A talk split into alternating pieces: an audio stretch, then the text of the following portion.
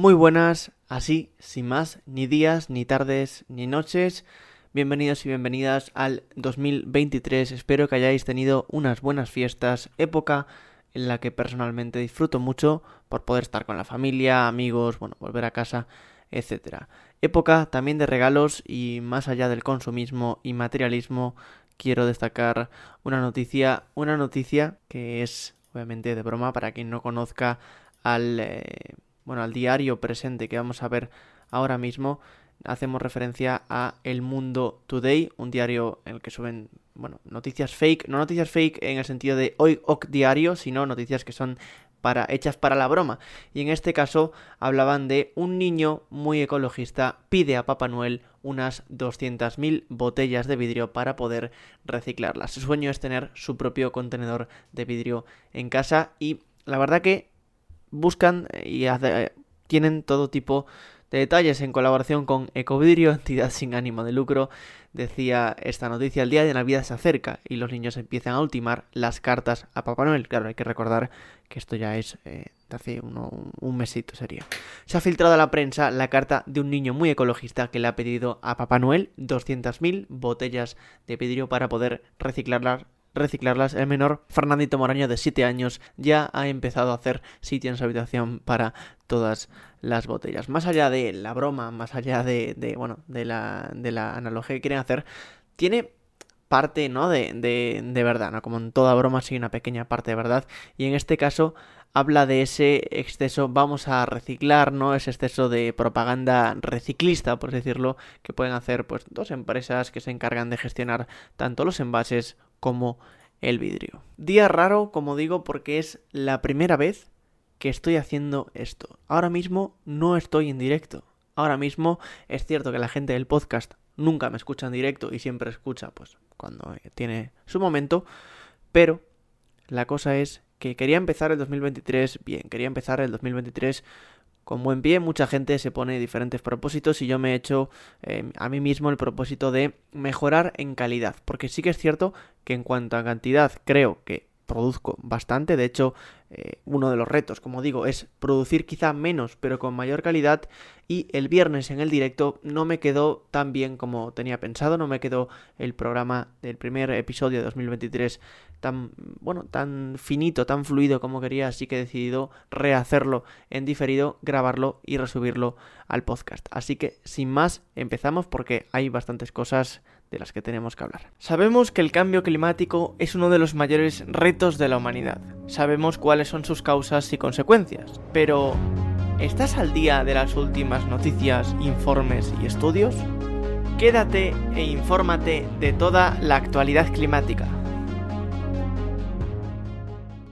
Bueno, y podemos dar por concluido el 2022 por una sencilla razón. Ed Hawkins, el famoso científico del clima que trabaja en la Universidad de Reading, ha incluido el 2022 en sus famosas stripes en las que se ve el cambio de temperatura desde 1850 hasta ahora, el 2002. Aquí la vemos en pantalla una línea más roja, obviamente, pues siempre por encima de la anomalía térmica, así que bueno, podemos decir que el 2022 ya se ha cerrado y se ha cerrado obviamente como no podía ser de otra manera con récords en todos los lados, porque cerrábamos, es cierto, el, año más cálido que hay registros en España. Sin embargo, no solo nos limitamos a España, el servicio de cambio climático Copérnicus de la Unión Europea adelantaba varias cosas. Como digo, 2022 no solo ha sido año récord en España, también lo ha sido en Portugal, en Francia, en Reino Unido, en Irlanda, en Suiza, en Italia,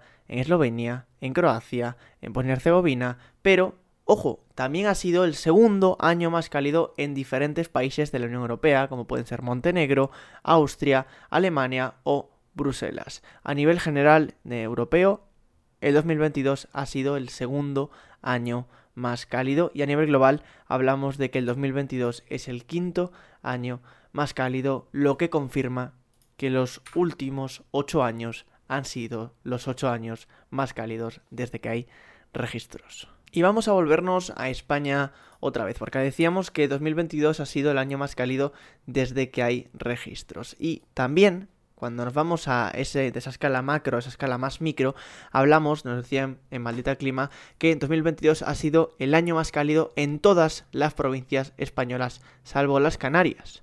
Es decir, no solo batimos récord a nivel estatal, sino que también a nivel provincial se han batido diferentes récords. Y quiero decir una cosa, quizás lo que más me preocupa o lo que más me inquieta es otra cosita, es que el océano también ha batido récord. Adelantaban en The Guardian, decían, los océanos son los más calientes también desde que hay registros. Obviamente hay que tener en cuenta muchas cosas. Los océanos son los grandes gigantes, ¿vale? Que mantienen la temperatura a raya, por así decirlo, y evitan que la temperatura haya subido, bueno, pues muchísimos, ya que los océanos han absorbido más del 90% del exceso de calor atrapado por las emisiones de gases de efecto invernadero. Decían en esta pieza de The Guardian que los registros a partir de 1958 muestran un aumento inexorable de la temperatura del océano, con una aceleración del calentamiento después de 1990.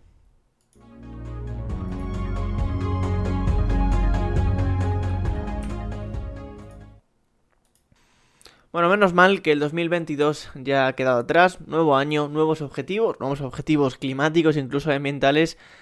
Y ahora nos preguntamos, ¿cómo hemos empezado 2023? Pues sinceramente, igual que hemos despedido el 2022, batiendo récords por todo el globo. Así, por ejemplo, en esta cuenta de Twitter, en Met, arroba en Met3, decían tener anomalías de más 10 grados centígrados en amplísimas zonas de Europa no es buen tiempo. Hacen falta frío y heladas y destacaba ¿no? que el medio natural, la agricultura y el control de plagas depende de unas estaciones normales, con unas eh, temperaturas y otros parámetros meteorológicos adecuados a la propia. No nos limitamos solo a este inicio de año raro, anómalamente cálido en Europa, sino que también destacaba Sayaka Mori en Twitter que Japón también ha batido récords anuales de, bueno, récords en este caso para enero de temperatura. Eh, decía que al menos 10 localizaciones en todo Japón han batido su día más cálido para un enero. Y esperemos que enero sea algo anómalo en este 2023 y que nos siga la tónica del 2022.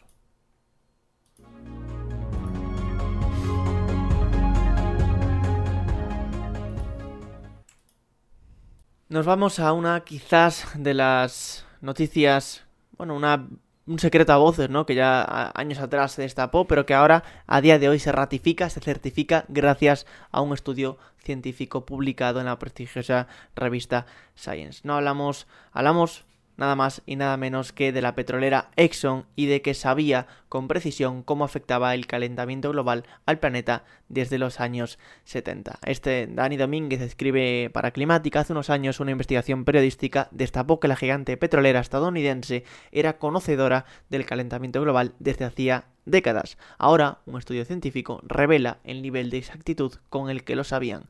Hay que destacar, como digo, una cosa. Era un secreto a voces, es decir, es una noticia que tampoco es que nos coja de sorpresa.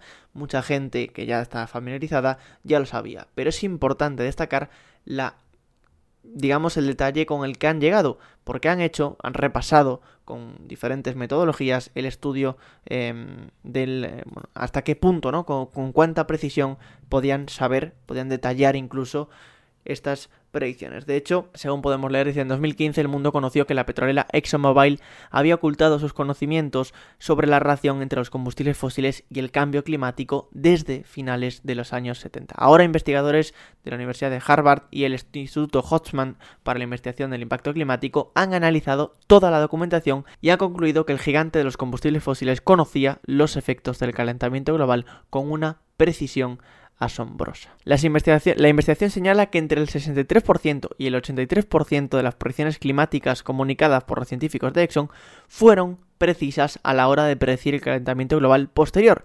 El gigante de los combustibles fósiles ocultó una proyección del calentamiento de 0,2 grados centígrados por década, unas cifras en consonancia con lo reflejado en las publicaciones académicas y gubernamentales independientes entre el 70 y el 2007.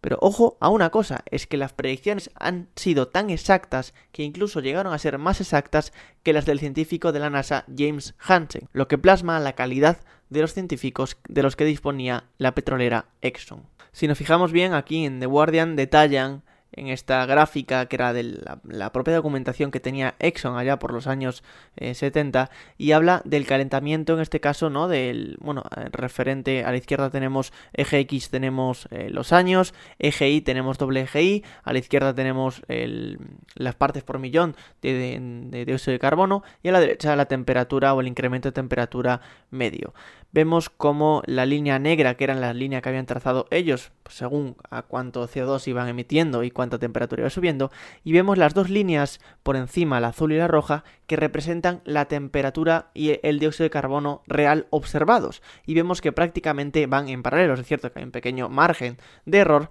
pero bueno, como en todas las proyecciones, disponen de un margen de error. Esto es algo que la verdad que me gustaría ampliar, lo vamos a notar en la lista interminable de cosas para ver en profundidad y que ojalá algún día estén disponibles en YouTube. Y aprovecho para decirte que te puedes suscribir o seguir no solo al podcast y dejar un like, un comentario en la plataforma que lo estés viendo y si me estás viendo en YouTube, pues aprovecha para suscribirte. Mientras tanto, quiero recordaros, como dijo Aymar Bretos en hora 25, las petroleras no lloran, las petroleras facturan.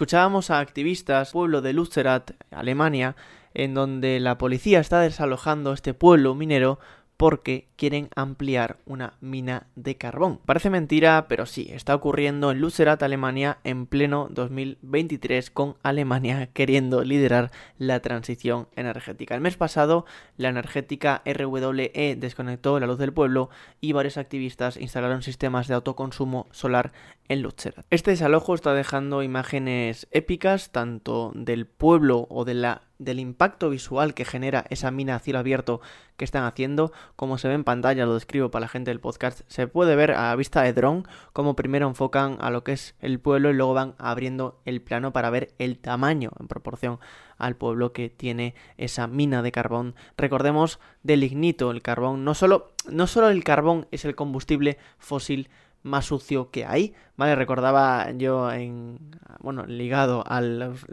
Reyes Magos, ¿no? Y haciendo una, una chanza, una broma, decía, espero que sus majestades los Reyes Magos no se, nos hayan traído carbón, ya que es el combustible fósil más contaminante y más sucio. Todavía destacaba genera el 40% de la electricidad mundial y sobre todo supone el 45% de las emisiones globales seguido del petróleo que genera el 32% y el gas el 23%. Bueno, pues bien, dentro de este mm, porcentaje, dentro de este, perdón, este carbón, dentro de este combustible fósil más contaminante, hablamos de concretamente lignito, que viene a ser el tipo de carbón más contaminante, ineficiente, además que quieren extraer de la mina de carbón. Además ha dejado también imágenes pues de violencia ligadas a ese desalojo, la policía intentando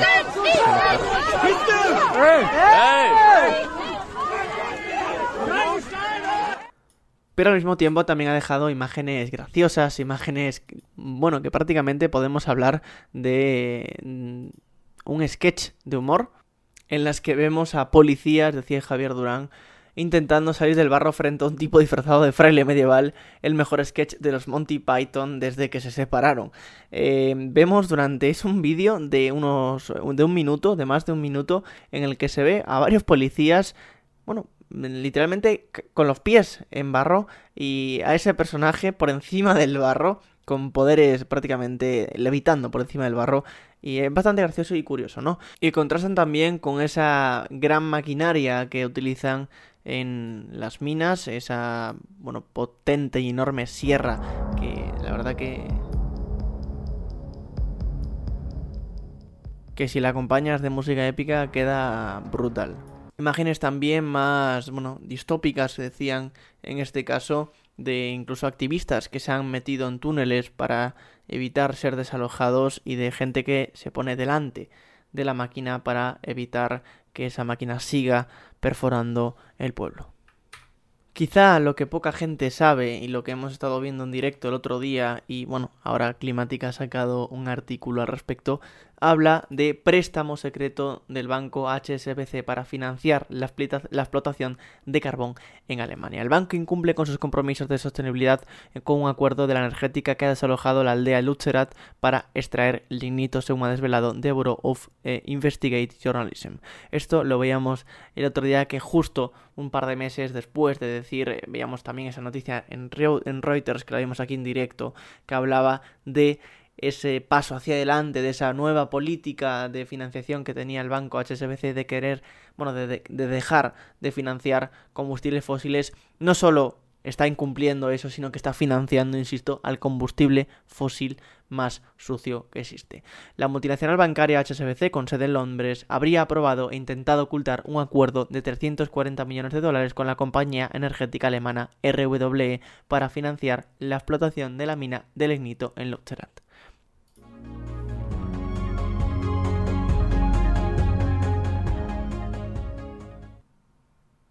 Ojo a este titular un poco quizá clickbait que lanzaban en el Huffington Post. La EMET lanza una alerta sobre nieve nunca vista en 32 años. No ha habido blanca Navidad en la Sierra de Madrid y decía, no, no te asustes, no viene otra Filomena y realmente es justo lo contrario, que no está nevando. Así lo adelantaba la EMET en su eh, cuenta de Twitter en la que avanzaban desde el 1 de octubre al 9 de enero, solo en 5 días ha habido más de un centímetro de nieve en el suelo en nuestro observatorio de Navacerrada.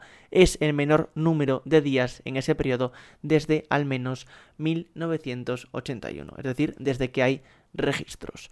En la gráfica además podemos observar esa bueno, gran variabilidad que puede haber interanual, ¿vale? En la que van subiendo y bajando y aquí vemos en pleno 2022-2023, como decían, del 1 de octubre al 9 de enero, ese día tan bajo. Vemos, por ejemplo, pues otros días bajos. El día anterior más bajo fue de unos 17 días.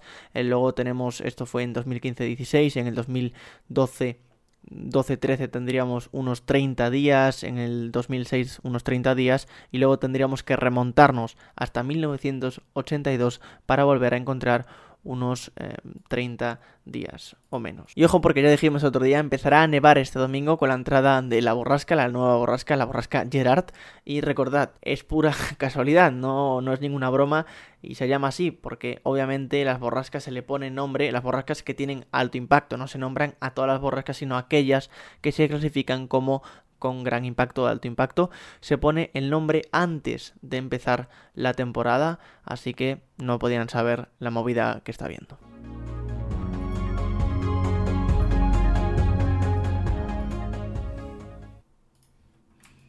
Y vamos a acabar con una buena noticia. Es una buena noticia, pero quizás no tan buena como se ha pintado, porque me ha parecido quizá un exceso de optimismo ligado a no sé muy bien el qué. Leemos en el país, Miguel Ángel Medina nos decía, la capa de ozono va camino de recuperarse gracias a la prohibición de sustancias químicas que ayudan a mitigar el calentamiento global. Un grupo de expertos respaldado por la ONU cree que la mayor parte de la capa atmosférica que protege al planeta de la radiación ultravioleta, es decir, la capa de ozono, se recuperará en 2040, aunque habrá que esperar 40 años para que lo haga en la Antártida.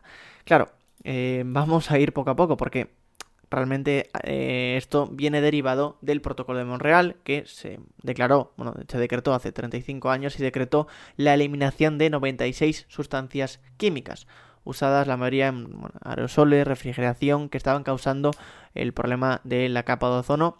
No recordemos, no es un agujero en sí, sino que es un debilitamiento de la misma, ¿vale? Cada año pues comprueban estos resultados y van viendo que la movida va bastante bien. Y de hecho es lo que decía, ¿no? Que la eliminación, quizás la parte más guay ligada al tema de calentamiento global, de mitigación del calentamiento global decía la eliminación progresiva en todo el mundo de estas sustancias contribuye a la mitigación del cambio climático, puede ayudar a evitar que el planeta se caliente hasta 0,5 grados más a finales de este siglo.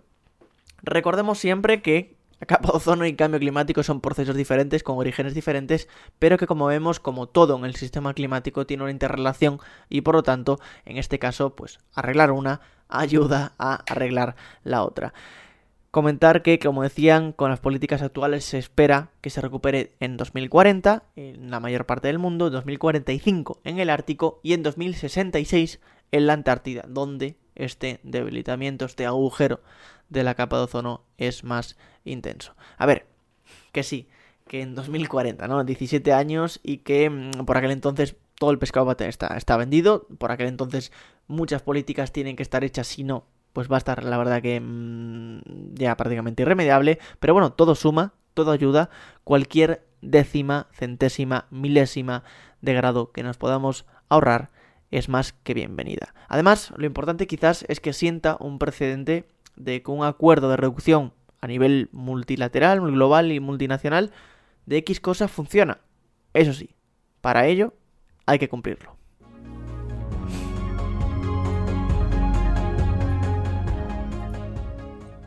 Pues hasta aquí el primer episodio, no solo del 2023, sino primer episodio grabado, como digo, en diferido. Pocas tomas, no se ha, se ha hecho de una, se ha hecho de una entero. Simplemente quería preparar mejor el guion, que muchas veces me hago una escaleta y luego en el directo me enredo un poquito y no queda tan fluido. Para la semana más, nos vemos el viernes a las 11 en directo en Twitch, si os queréis pasar, y si no, os invito a que me sigáis en diferentes redes sociales. Recordad, arroba en todas ellas y actualidad climática en cualquier plataforma de podcast. Ha sido un placer, se despide Ecodiuco.